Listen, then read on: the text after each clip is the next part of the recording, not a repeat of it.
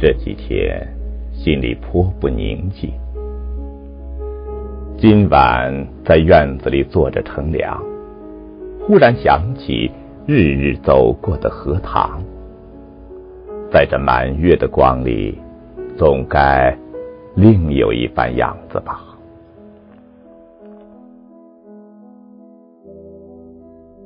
月亮渐渐的升高了，墙外马路上孩子们的欢笑已经听不见了。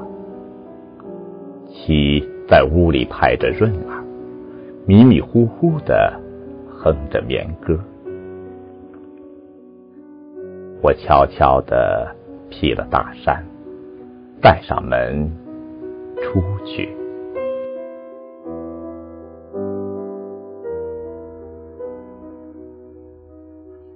沿着荷塘是一条曲折的小梅谢路，这是一条幽僻的路，白天也少人走，夜晚更加寂寞。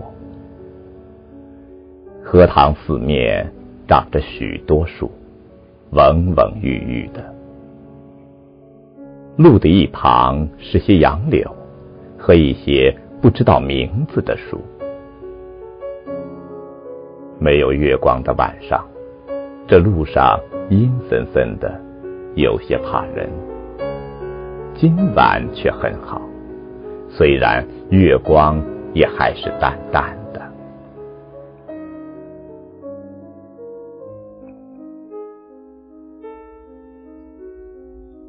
路上只我一个人，背着手踱着，这一片天地好像是我的。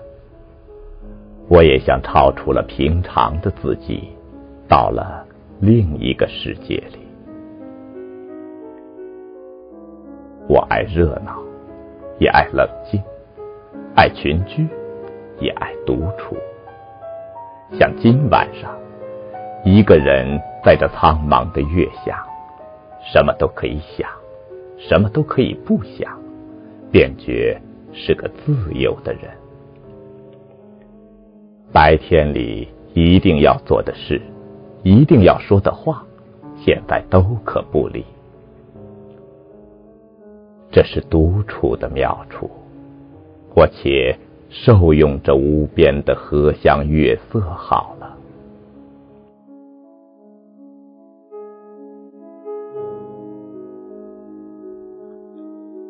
曲曲折折的荷塘上面，迷望的。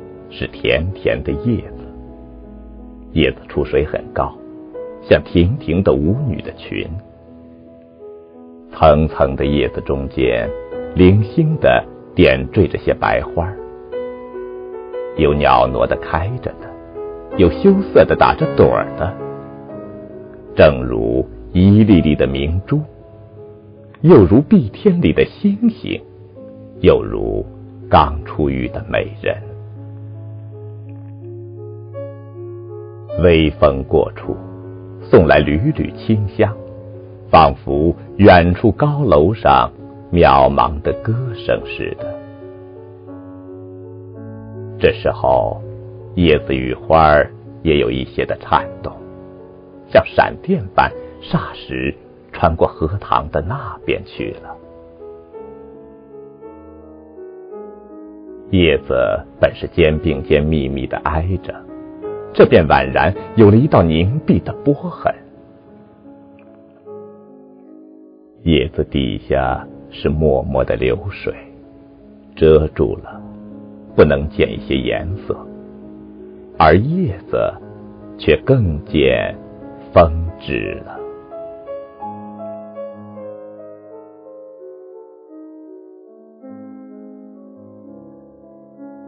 月光如流水一般。静静的泻在这一片叶子和花上，薄薄的轻雾浮起在荷塘里，叶子和花仿佛在牛乳中洗过一样，又像笼着轻纱的梦。虽然是满月，天上却有一层淡淡的云，所以不能朗照。但我以为这恰是到了好处，酣眠固不可少，小睡也别有风味的。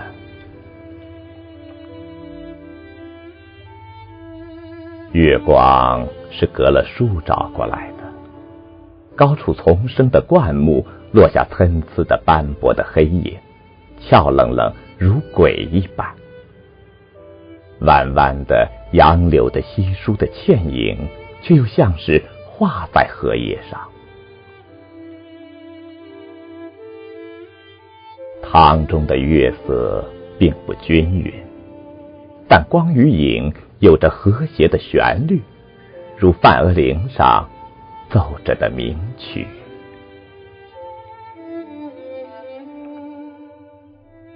荷塘的四面。远远近近、高高低低的都是树，而杨柳最多。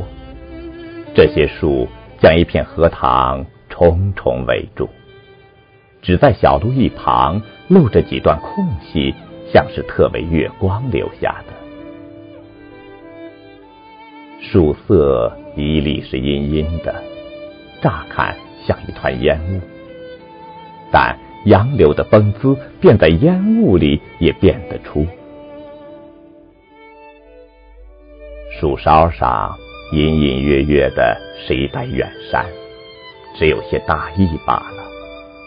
树缝里也露着一两点路灯光，没精打采的，是可睡人的眼。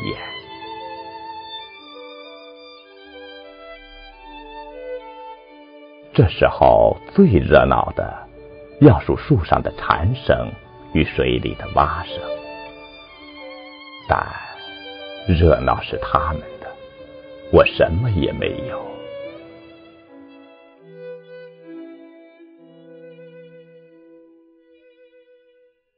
忽然想起采莲的事情来了。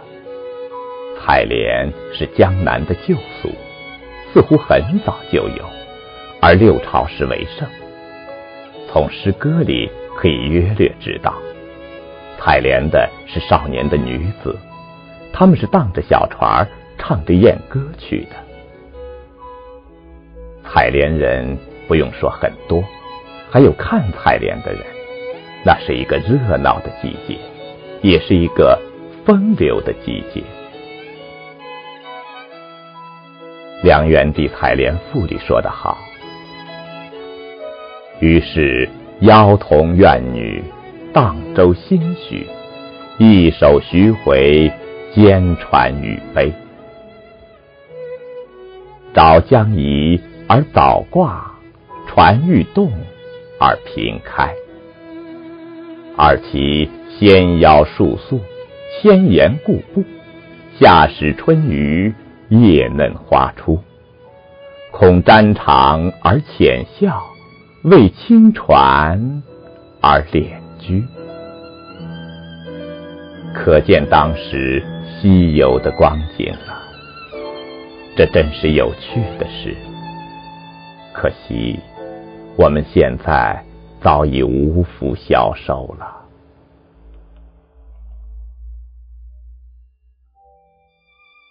于是又记起《西洲曲》里的句子。采莲南塘秋，莲花过人头。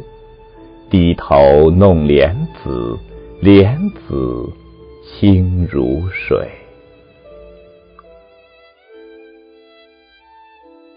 今晚若有采莲人，这儿的莲花也算得过人头了。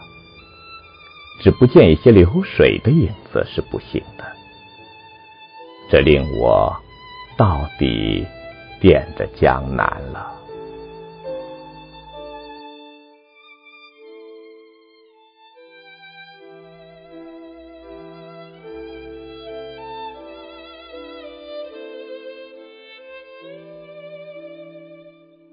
这样想着，猛一抬头，不觉已是自己的门前，轻轻的推门进去。